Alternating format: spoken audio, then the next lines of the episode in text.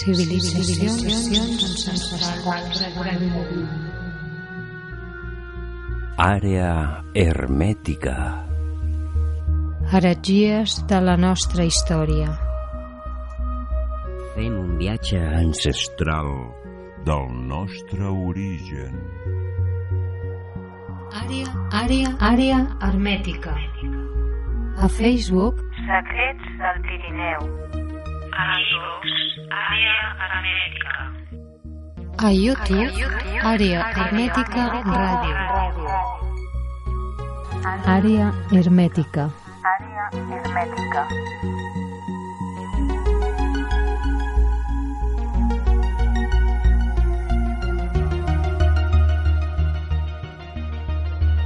A YouTube, àrea hermètica ràdio.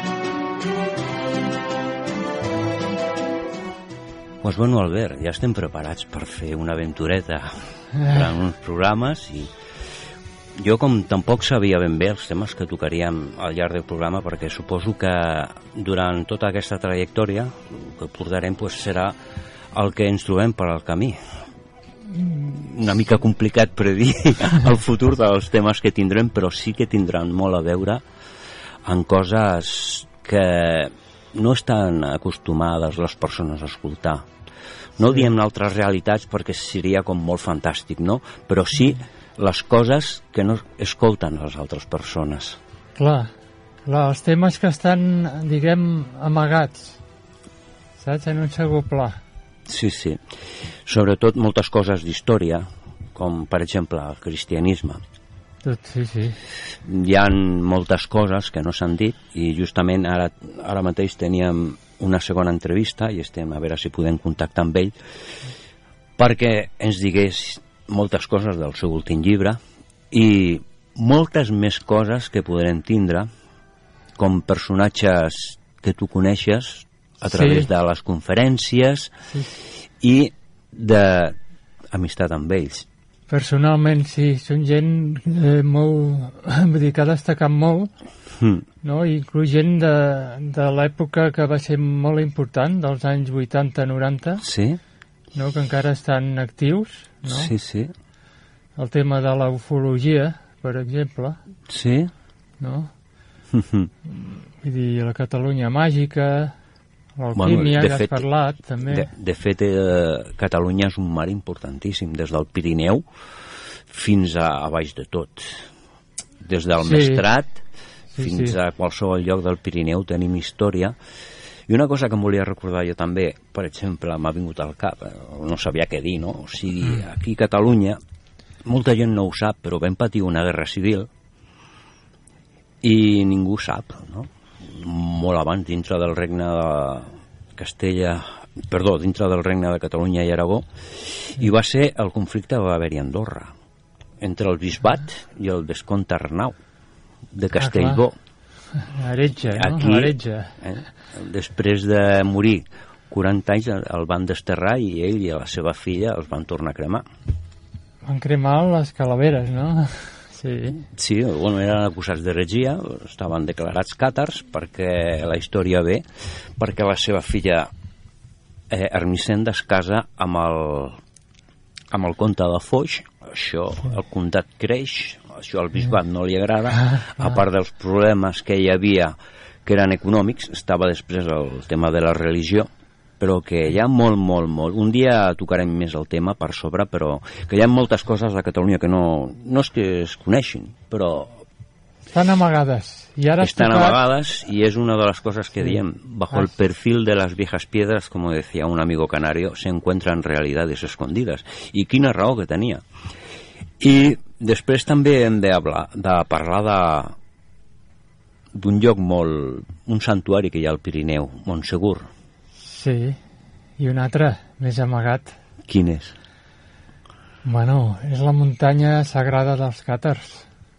Les muntanyes sagrades, N'hi ha diverses. Montsegur és una, Montsegur és, després hi ha el, el, és el, el Sant és el Bartomeu, temple. el Sant Bartomeu, el pic Mm. de Sant Bartomeu o Tàbor, Mm.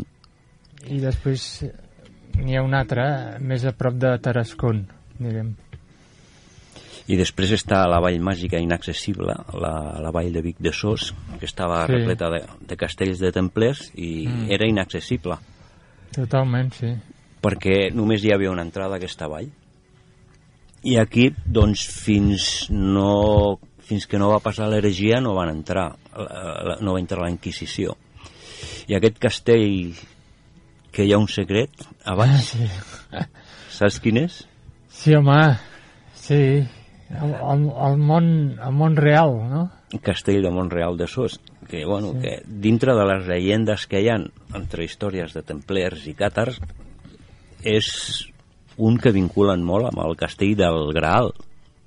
Sí, per, per la famosa, bueno, la famosa, no famosa, vull dir, famosa entre els entesos, pintura Sí. mística. Bueno, la pintura mística que hi ha, i segons deien, allà 12 cavallers custodiaven la relíquia. Però a mi em fa molta gràcia, perquè després de llegir molts llibres, aquí parlem del Graal una miqueta així per sobre, per exemple, el, el Graal, el que està a València, el, el Sant Calze, que li diuen, que després d'estar a Sant Juan de la Penya va passar a València i que va arribar a Terres d'Aragó per, per Sant Lorenzo. I, bueno, i després trobes, aquí a Catalunya, de que hi ha altres llegendes, com el castell... Mm, perdó, a, a Sant Pere de Rodes, va estar depositat. Sí, Després, quan la caiguda de Bessiers a 1209, el noble vescomte Arnau de Castellbó rescata aquesta relíquia i la porta cap a Sant Joan de l'Erm. Però aquí hi ha una controvèrsia perquè el calze, les dates, no, no quadren con, amb, amb el que hi ha de, del rescat del Graal de Arnau de Castellbó. I què és el que podria ser? Seria un calç o seria una altra cosa? Perquè no ho podem vincular amb, amb el de València. I, bueno, clar, és que, a veure, el grial té molts significats i també es diu que pot ser una pedra i això ho diu, ho diu a la, la novel·la Parsifal, es diu. Bueno, uns diuen que és coneixement, altres que és una relíquia, altres que és una pedra. S'ha dit molt sobre això i després hi ha un altre, eh, el que deia l'escriptor eh, Ramon Herbàs, Sí, la importància de Catalunya clar. i hi havia una llegenda occitana, que ara no me'n recordo, que la comentava ell, que comentava als catalans la, el calze i sobretot comentava la història de la importància a l'Empordà Molt important. i el castell de Quermarsó Eh, el que volia comprar de l'ell, no? i després està eh, Huc de Pons, el noble del castell Sí, sí. Quin, hi ha una de llegendes allà I Vilafant, Vilafant, la vila de l'infant, que això ho deia en Ramon Herbàs. Vila Juïga, una vila jueva, Jueva, que és on hi havia una sinagoga, antigament. Quedaven vestigis encara de la sinagoga aquesta? Jo crec que O- sí. Passa... El barri jueu de Girona sí ho sabem, però de... Sí, jo crec que sí, però no us ho hauríem d'investigar. Un dia podíem Aquella zona recollir... és molt important i fixa que allà surt el geni de Dalí, també, d'allà, no? Bueno, de fet, aquella, aquella zona hi ha molt de megalit i hi ha un... A la, sobretot al port de la selva hi ha moltes energies telúriques, hi ha bones, hi ha dolentes. Bueno, segons allà, llegint. Allà acaba el Pirineu, diguem, entra dins del mar, el Pirineu, no? El que deien la terra de, dels grecs, Rode, per això Sant Pere de Roda. Eh, fem una pausa, escoltem una miqueta de música i ara tornem.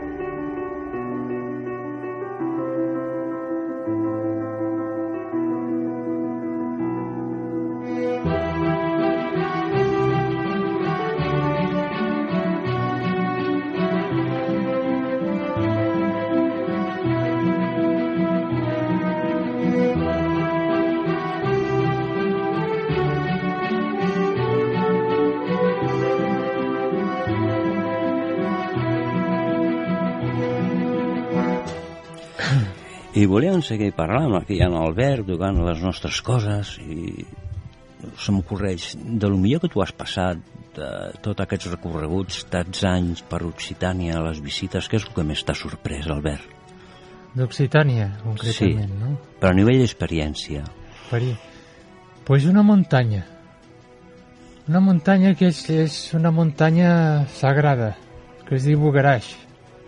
Me'n recordo... Coneixes, no? Sí, em recordo que TV3 va fer un documental sobre Bugarats, el fi del 12, món, no? del 12, I una pel·lícula, també. Sí, sí, que allà tota la New Age anava perquè deien que era la fi del, del món. Que, per cert, el personatge que sortia al vídeo, Varios, sortien Varios. bueno, el, aquell de barba... Eh, L'Urani. Sí, pues, L'Urani. eh, està mort, va morir fa poc. Ah, sí?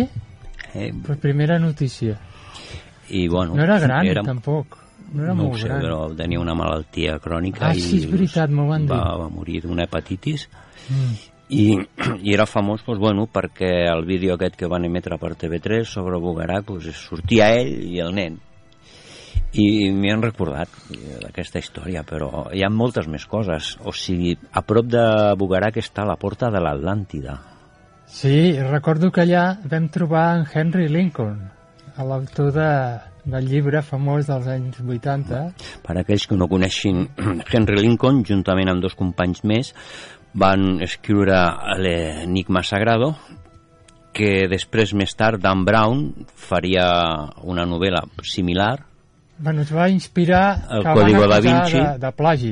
El... Bueno, sí, Sí, després. plagis més o menys, tots van a veure la mateixa informació. Sí. I des d'aquí, aquell lloc de Bugarak, però hi ha més coses. Moltes més. És la comarca que és... Fixa't que allà venia, segons, segons el guia d'un poblet que està allà al costat, que és Alet Leven, Sí, la família de Nostradamus. Venien d'allà, que després van emigrar a la Provença. No sé si has estat a la casa de recordo quan, Nostradamus. quan la vaig visitar, me'n recordo que quan ho vam visitar m'ho vaig dir, però no vaig aconseguir localitzar-la, només vaig anar a veure el que és l'abadia de Notre. Dame i després la, la parròquia de Sant André. Sant Salvaire, Sant Salvador. Aquella, sí, Sant és la que em vas a dir de, anar a, dalt a pujar-la, que hi ha aquell petit eh, megalit que és com un triangle, una mica més Sí, amunt. i de que allà les- feien rituals a la, als maçons. Fan, Mm. punt telúric. totalment. Sí, sí. Després també tenim, bueno, Terrens Le Chateau ja no diem res, Bueno, perquè és és- és... un remastegat. Hi ha tanta cosa. És un remastegat Però i, bueno, hauríem de fer un programa només per això un dia. bueno, però ja sabem de que al principi ens fèiem molt, ens cridava molt l'atenció i així i tot, però ja quan veus de que hi ha moltes molta, molta pasta d'un mateix molta tema, palla, molta palla, sí. molt remastegat, Sí, l'únic que queda que és l'entorn i bueno, l'entorn comarca. encara, hi ha essència per anar a trobar coses sí, moltes, moltes.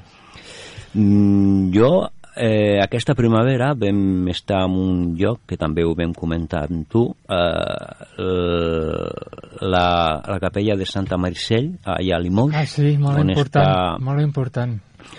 Notre Dame de Marsell. On està la font d'aigua miraculosa com el mateix que comentava Sí. en José María Ah, és el mateix.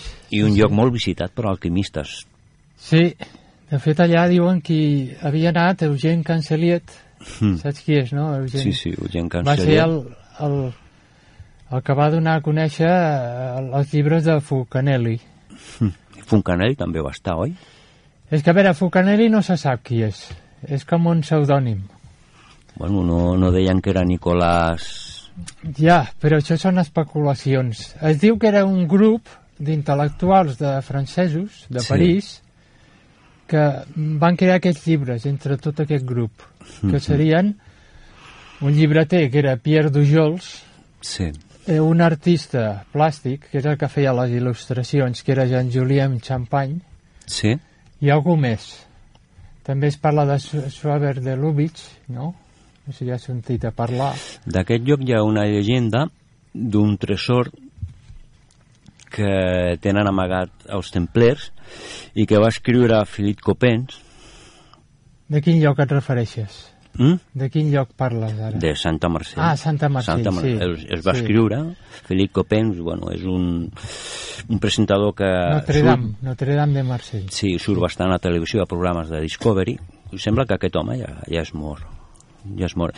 I va escriure un llibre, un llibre i parlava sobre la llegenda d'un tresor de la, dels templers de, dels recers que aquella època van, van deixar. Hi havia una llegenda i després pues, lo de l'aigua. I després tenim altres coses més No, a ja- la zona. Jo vaig descobrir l'última vegada Mm. que hi vaig anar, que va fer fa un any, i ara haig de tornar al mateix lloc. Aviat Sí. torno, aquest mes. Sí. Un quadre alquímic.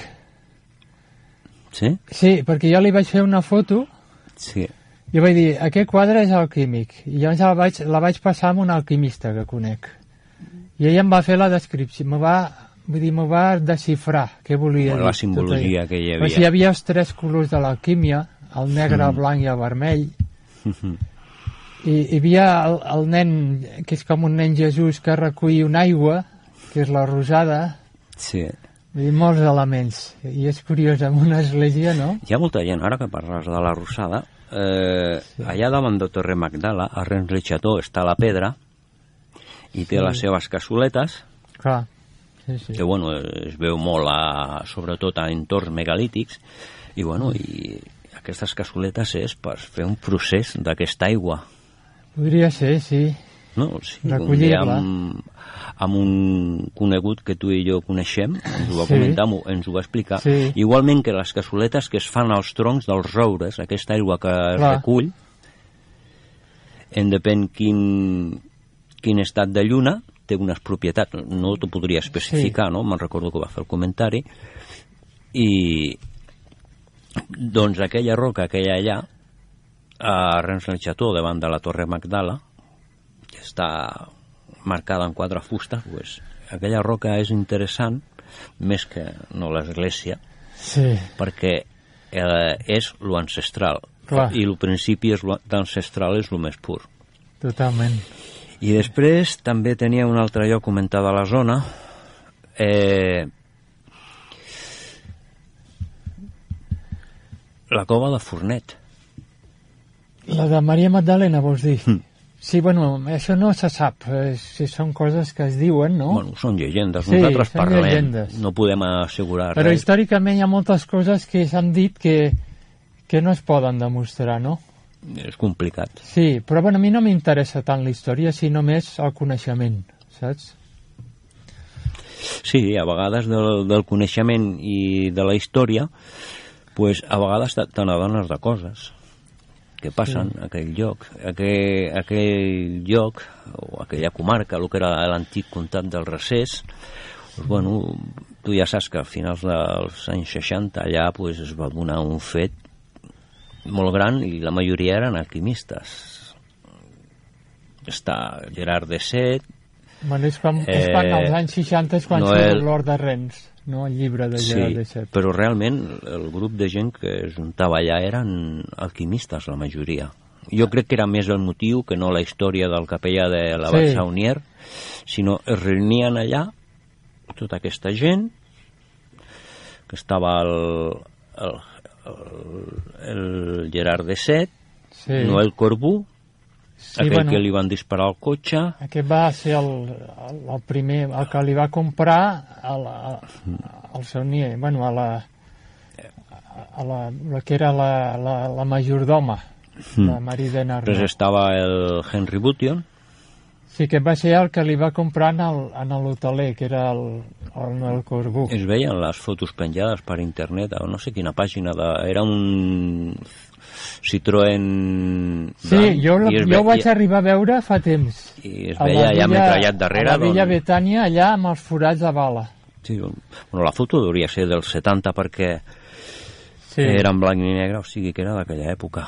I estem tocant i recordant coses d'aquestes aventures. Sí. Un altre dia comentarem més coses sobre el que és Sí. la Vall Sagrada, les coves de la iniciació dels càtars i Sí, el que hi ha des dels anys 80 allà, jo ha crescut, ve molta gent de tot el món allà.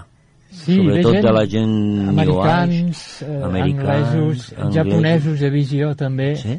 També japonesos, sí. Però és increïble, eh? Molts, molts. Sobretot Molts a... anglesos, holandesos. Bueno, la majoria de, de britànics també. han vingut, han comprat les cases, han fet una mica Sí. de negoci i quan s'han cansat han marxat. Per exemple, allà al costat de Rennes Chateau estava una casa que estava que una, una masia rural que portaven els, uns holandesos, lavadurs, i al final pues, han marxat, han estat allà. No sé si han fet Bueno, vida, pensa, però... pensa que aqu- aquests llocs tenen l'energia molt, molt forta, l'energia telúrica, i llavors eh, segons qui no aguanta, saps? pues a Lavadús vaig veure jo una vegada unes fotos que no sabria com descriure- descriure-les perquè era un, pues una passada, eh? Unes fotos però impressionants i suposo que estaria vinculat a energies telúriques o, o coses així.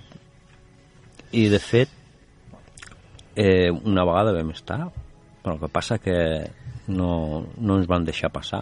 Es veu que estaven tractors descarregant Ah, tota sí. la collita i és un camí rural i per això no ens van deixar perquè les màquines aquelles foten 3 o 4 metres d'amplada ja saps. Sí. Només que entres al, al poble de Rens ja veus la, la senyal de direcció prohibida.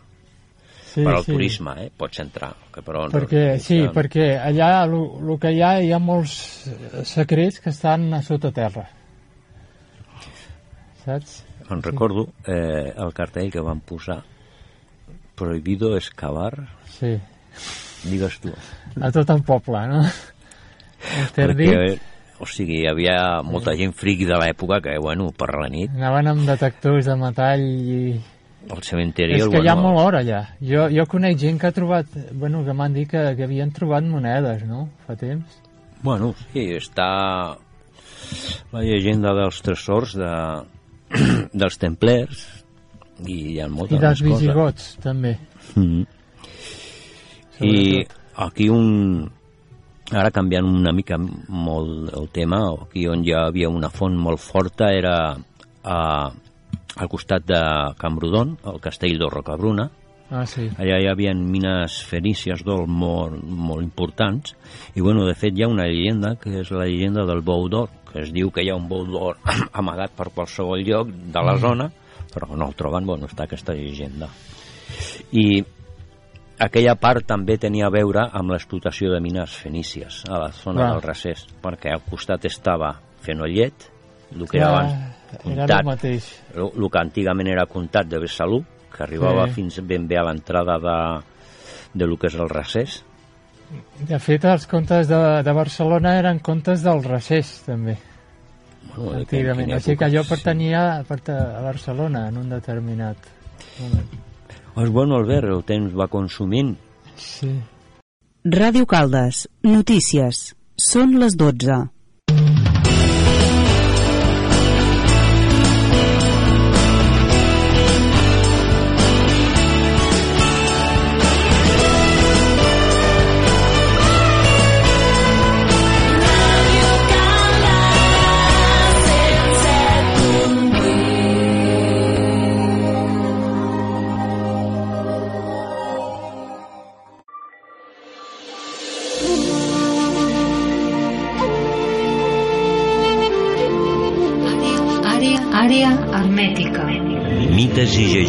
De la nostra creació.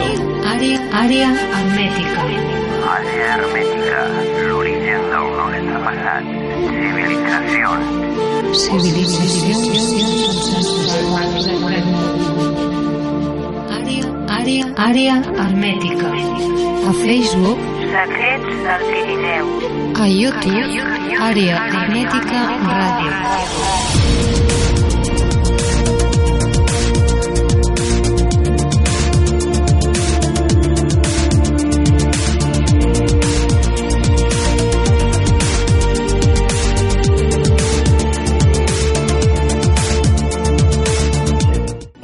Tenia una mica allà a la garganta, Albert, que estava una miqueta, bueno, Ja, ja. com diuen per aquí, m'hi ha amagat una mica el poll. Sí, sí. La veritat, i bé, i què passa? Oh, T'has marxat aquest cap de setmana? Has anat No. per... Cap de setmana llarg. Àrea, àrea, àrea hermètica. Buah, Quatre dies. Déu-n'hi-do, Qu quatre dies, jo això no ho puc fer, no, no, no ho puc fer, no ho bueno, puc fer. jo a vegades eh, dormo a qualsevol lloc, ja saps, ja sóc tot terreno. Vivac, allà on... En una cova o al cotxe o on sigui. Déu-n'hi-do, quin, quin valor que tens, quin valor que tens. I conta't una mica que has fet aquest viatge per allà a Occitània, els llocs que has estat. Bueno, ha estat molt interessant. Eh, he comprat un llibre, aquí, Mm. veus? I que d'alguna... És del... Bueno, està en pseudònim, Sí. però és el que va ser el marit d'Elisabeth Van Buren. Mm, com es deia el marit d'Elisabeth Van Buren? Michel eh, Eli, Mm. és el que jo tinc entès, eh? que igual Sí, és sí, un altre sí. pseudònim, no? Llavors, ell, eh, els llibres que escriu, es, es fa dir Ur Urbain de la Rowan. I el que veig que aquest llibre eh, toca també temes de, de la Bebudet, el de la veritable Ah. llengua cèltica i el, comle, el, el cromlet de Rens Levanys. Bueno, el títol es diu Geografia Sagrada de, de l'Alt Recés. Bueno, el Recés és a la, a la zona nord del Llenguadoc, Aut.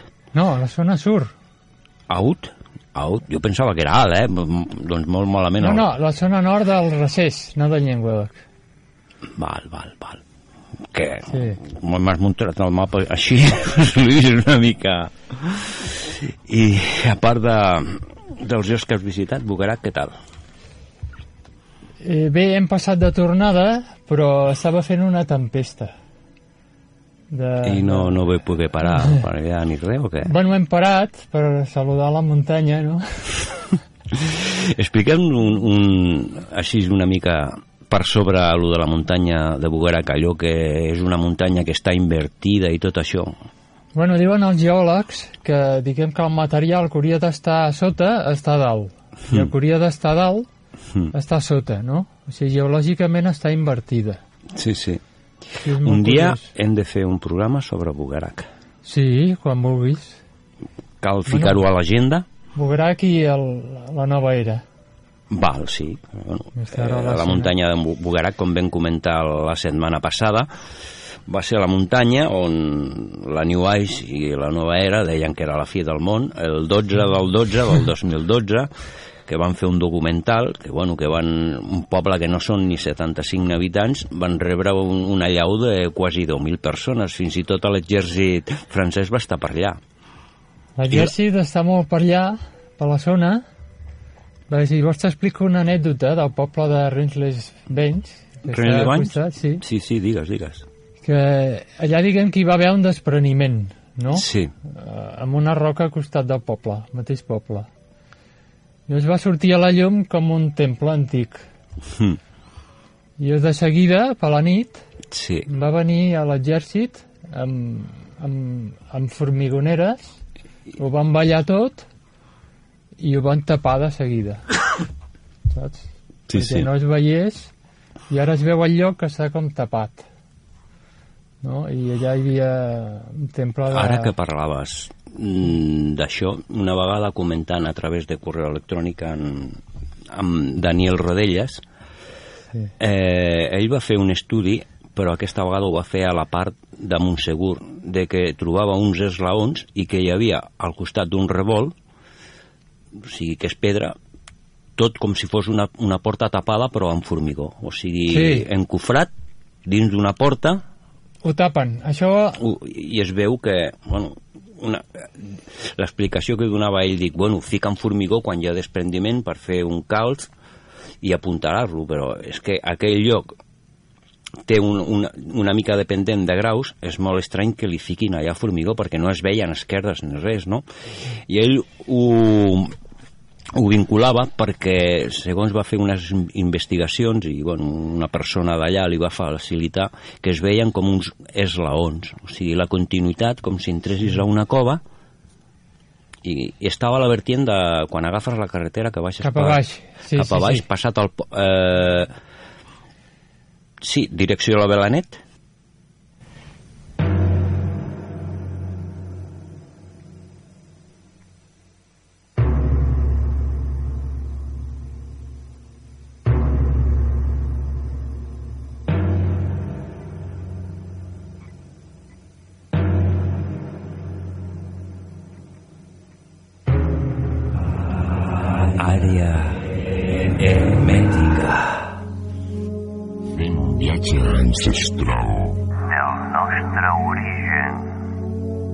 Àrea hermètica.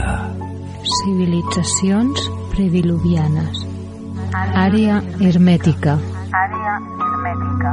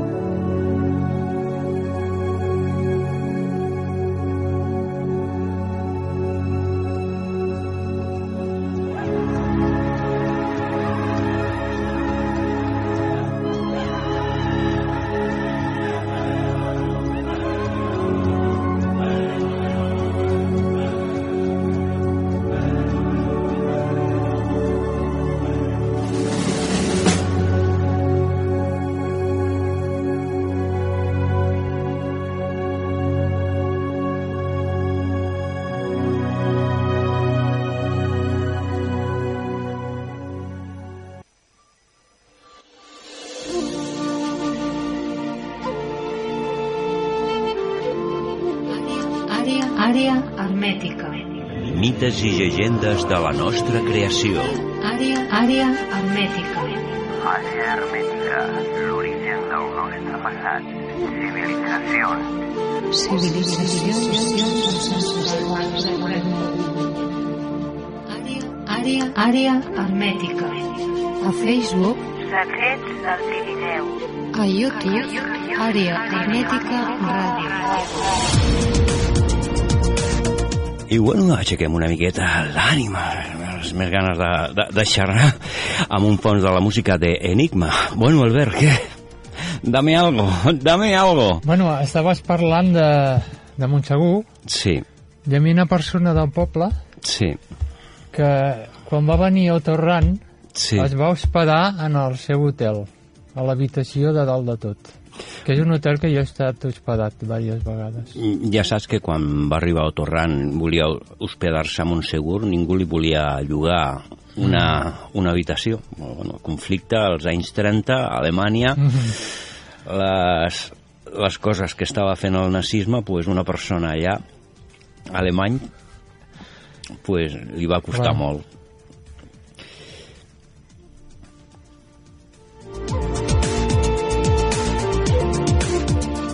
Sempre ens surten anècdotes perquè, bueno, a vegades del que estem dient es ve el flaix de la informació i de les coses i les anem deixant així, no? Però espero que aquest llibre, Albert, quan l'agafis i te'l llegeixis, ho comentis de què va tot, tot, el que va.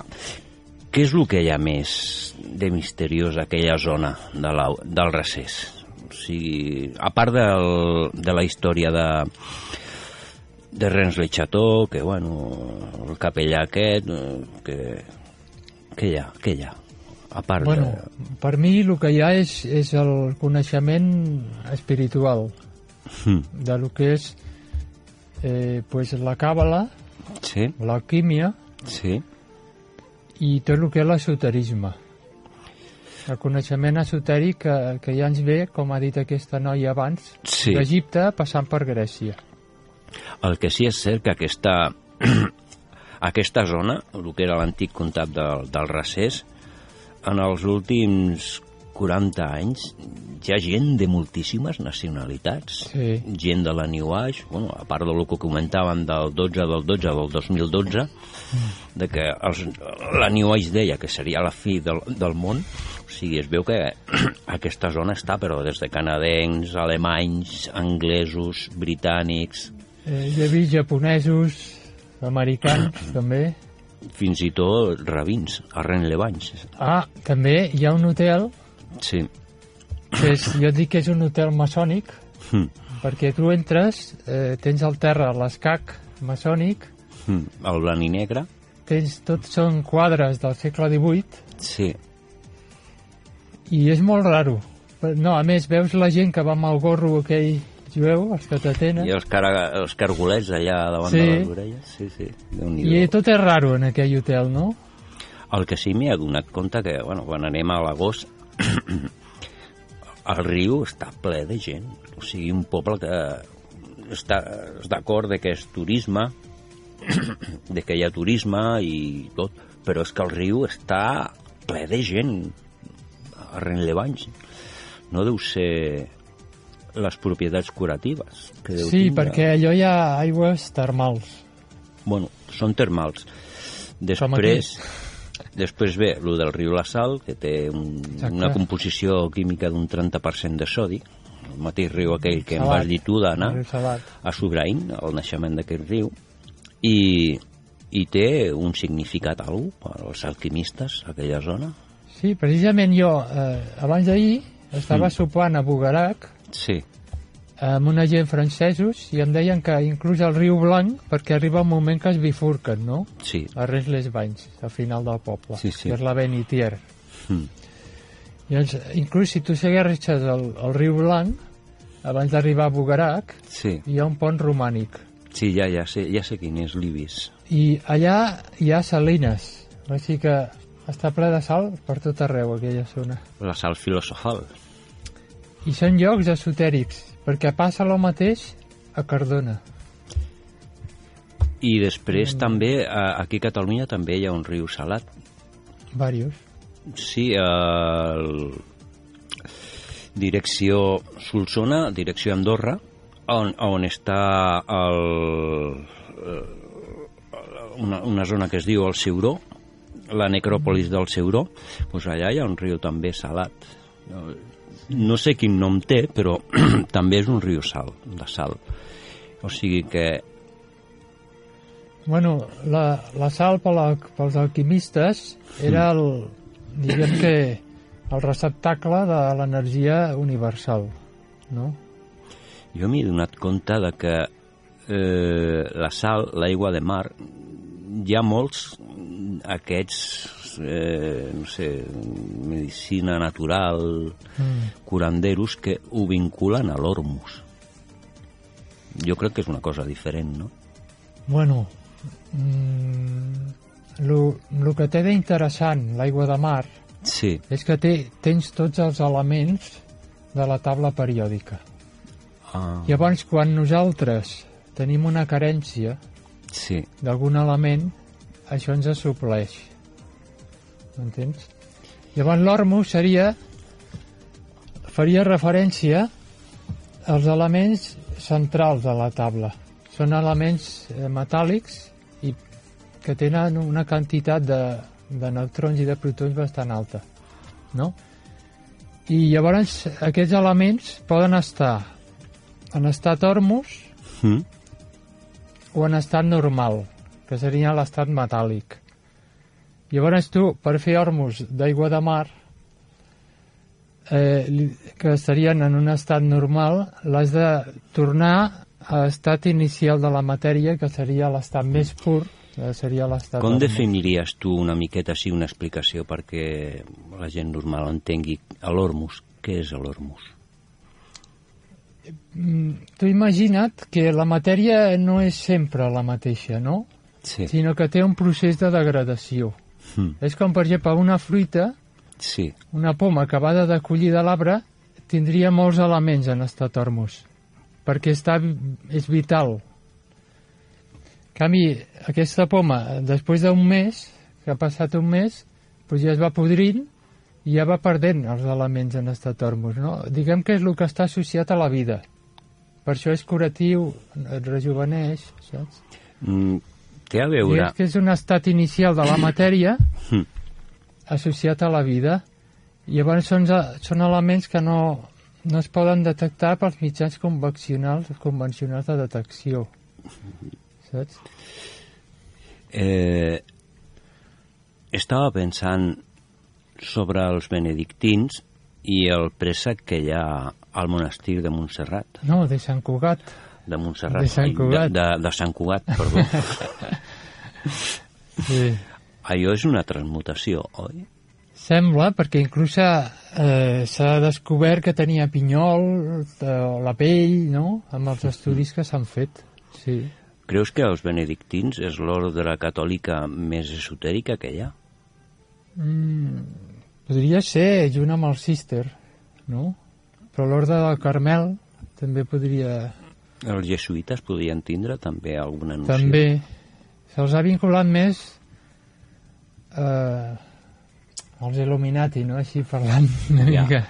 Eh, per exemple, Al poder terrenal, diguem. Mm.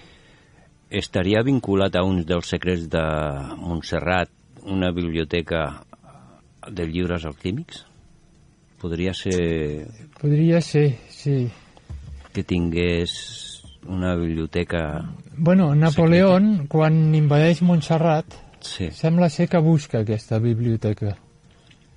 Però també hi ha la hipòtesi de que estés en una cova, a la muntanya. bueno, allò és Clar. el que diem. Montserrat és un, Clar, llavors- un formatge de Gruyère. Eh, que no la trobés, no? Per això va destruir, diguem, bueno, va destruir el monestir, no? Perquè ara el que veiem queda molt poc, no?, de, de romànic. Poquíssim. Jo fa uns... Normalment quan hi he anat ha sigut per fer o bé per fer escalada o per fer una mica de, de trekking per la zona. No m'hi he apropat molt a la zona on hi ha el turisme, no, una mica complicat. A vegades anem, Sí. sí. deixem el cotxe on està l'ermita de Santa Cecília, puixem el barranc de Sant Jeroni, fem un tomb per allà, però ja fa bastants mesos que no hi anem. Però de totes maneres és, és molt interessant.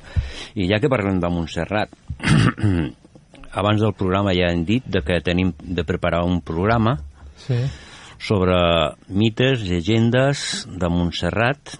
Mm, això no tindrà res a veure amb el que es mastega per mitjans, o sigui, anirem No, més, més al fons de la, de la qüestió, com si fos un registre més a prop nostre, Sí, de la situació, que bueno, intentarem ficar el que és la part de Montserrat, la Mola, part de Sant Llorenç També. de Munt i Obac, i acabarem a Sant Sebastià de Montmajor, que aquí ja, a Sant Sebastià de Montmajor ja tela. El que ningú s'imagina. I si ens dona temps, i algun dia vol vindre l'amic que coneixem, els dos, que conec molt bé la història de l'ermita del Remei, sí. ja vindrà i ens ho explicarà, però bueno, de principi un programa hem de tenir per fer això. Després també tenim una altra història sobre Montserrat, el nostre amic el Eliseo, que, bueno, que és una persona que cada cap de setmana pues, està ficant-se per tots els racons de Montserrat i bueno, i hi ha vestigis d'una civilització prediluviana, que li diuen la civilització madre, o sigui, seria molt abans de l'època de, del diluvi. O sigui, Sí. abans del, de la cultura megalítica, per dir-ho d'alguna manera, i un dia pues, el tindrem aquí amb nosaltres per telèfon i ens explicarà el que és la civilització ancestral antidiluviana de la civili- civilització mare. I bueno, diuen que han trobat vestigis i que tenen molt a veure amb, amb moltes coses, no puc parlar molt perquè jo la veritat no tinc molta noció del tema, però és molt interessant i bueno, crec que el tema de Montserrat pues, ens portarà uns programes de diverses formes d'enfocar no? el que és la, la muntanya de Montserrat bueno, Sí, el símbol perquè- per Catalunya pues, la moreneta Si tu t'hi fixes, la, la fauna que té la flora és Sí. diferent de tot el voltant. Saps? És particular d'allà. El tipus d'arbres, el llaurer, no? Arbres ancestrals. Perquè l'únic bosc de llaurer quasi queda a Canàries, no? A la Sí. Gomera. sí, però a Montserrat també hi ha boscos de llaurer. No? Mm, hi ha una altra cosa. Eh, I de teix, que és un arbre sagrat, el teix. També. No ho sabia jo, això. Sí. I, de fet, el lloc és interessant perquè lo... quan hi ha un, son, un santuari i hi ha verges negres és que darrere s'amaguen molts secrets i sobretot Montserrat. Sí, sí, sí, clar, com a Occitània hi ha, hi ha moltes ver verges negres. Sí, l'ordre del temple venera molt a les verges negres. Ho tenim com exemples a, a la part de Provença, a la Provença i a la part de Lenguadoc. La verge de Santa Marcell la Sí. veneraven els templers, el que També. vaig comentar al programa passat. Al final vas estar a Santa Marcell Mira, no? he dormit a prop, però com que avui feia un dia terrible, o sigui, pensa que el vent et tirava a terra, quasi. I he hagut de fotre el camp per pot. A mi el que em va passar aquest any, eh, bueno, vam anar per la Setmana Santa, vam anar, i el dia que volíem anar a veure el castell de Lagarde, al costat de Mirepoix, Mirepoix, Sí, doncs, bueno, vaig estar ahir. doncs, res, aigua, neu, vent, aigua, Sí, sí, neu, i bueno, vam tindre de que allà i fora, la sortida, el sopar i, i poc més. De Mirepoix no es va poder mirar res de res. En canvi, si em deixes comentar, vam estar en un lloc molt interessant, Sí. que és la, la cova de Mas d'Asil. Mm. I aquesta cova es veu que van trobar com unes pedres de riu, saps Sí. aquestes pedres arrodonides, Sí. que els antics la pintaven símbols. Mm. I es veu que això és una de les escritures més antigues de la humanitat. Llavors Però- aquest tema s'està estudiant no, per relacionar-ho doncs, amb, amb altres llocs, amb el sànscrit, amb l'hebreu, amb l'arameu, una mica. Perquè surten les primeres lletres. Trobes la E i la A, Sí. amb aquells dibuixos. De totes maneres, això que m'estàs explicant, l'amic que parlo de, de Montserrat, es troben pedres dintre de con- con- conglomerats i aquestes pedres tenen incisions i normalment foten eh, X, M's, També, pals pals, com les quatre barres.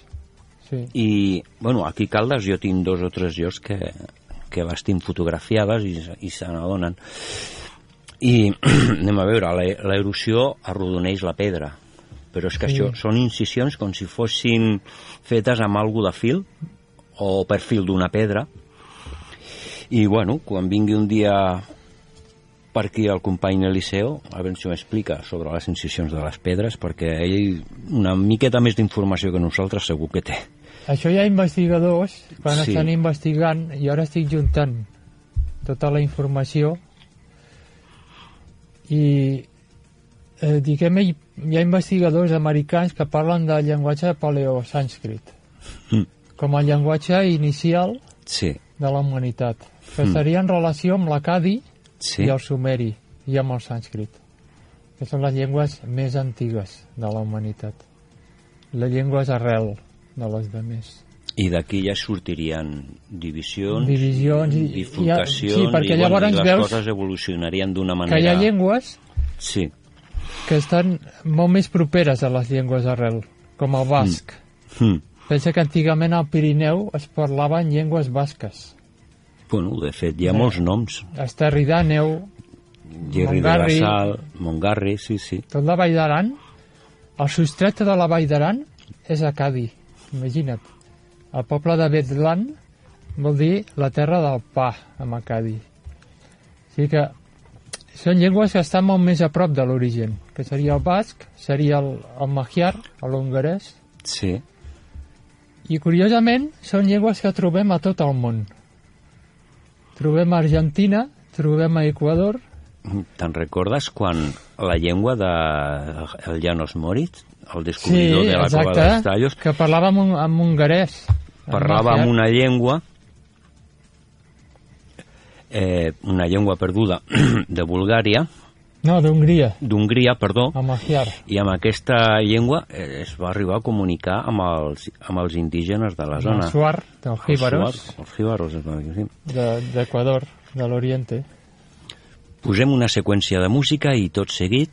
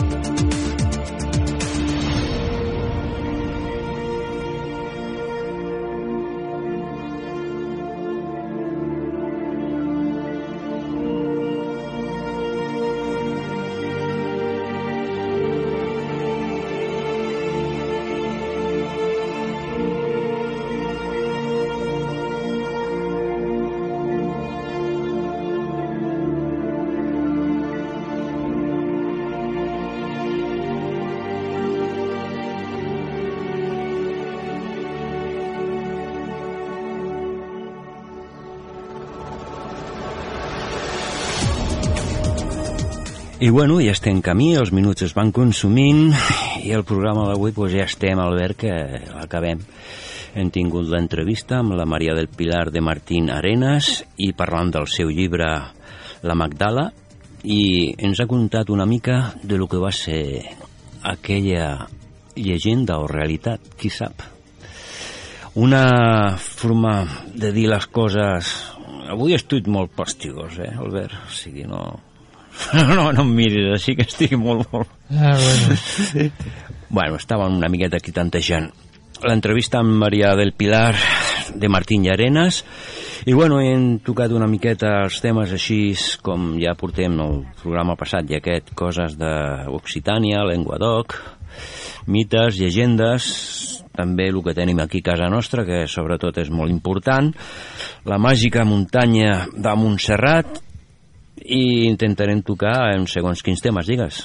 Sí, un altre tema per, per de tractar molt interessant Sí. que vincula la, la zona de Llenguadoc Sí. amb el Vallès, Ah, amb Sabadell. això ens ho has, ho ens ho has d'explicar. Van venir capellans de Rennes-le-Château a Sabadell. Bueno, sí, I- ja. I es va fer una església. Coneixes I té la placa. Exacte. I té, I té la placa, aquell capellà. A Sabadell. Sí. Doncs aquest capellà, bueno, són dels que van tindre de sortir fora quan la Revolució Francesa El Bigú. I la Bigú. De, de Rennes-le-Château. era, estava a Rennes Chateau, Sí, el sí, sí. capellà, la, la Abans que el Saunier. Clar. Clar, bueno, I després van segle- venir era aquí- El, era el segle, segle XVIII, quan va marxar la i- Revolució Francesa, a principi del segle XVIII. I van deixar el seu simbolisme també a la zona. Creus que des d'aquella època ja tenien noció del secret, de lo que es cuia allà, o què? Sí, sí, sí. Mm?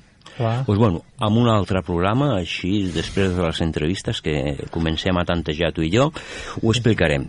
Fins aquí arriba el nostre programa, Àrea Hermètica.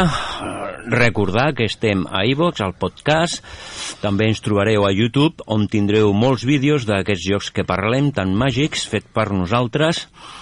I, com no, doncs estem a radiocaldes.cat i a través del 107.8 FM. I Albert, digue'm. I les fotos de, dels viatges que les anem posant al grup de Secrets del Pirineu, no? És el grup lo del programa parlem- vinculat. Tot el que parlem ara anirem posant fotos de tots els ja, ja llocs. portem i hi ha temes igual, de històries, llegendes, mites i altres realitats que costen creure. Vinga, fins aquí el temps ens ha acabat i fins la propera setmana Josep Cózar, Albert Calor, Calor, Carol. Sense embalar que Sí. avui estic caldat. Fins la propera, que tingueu bona setmana. Bona nit.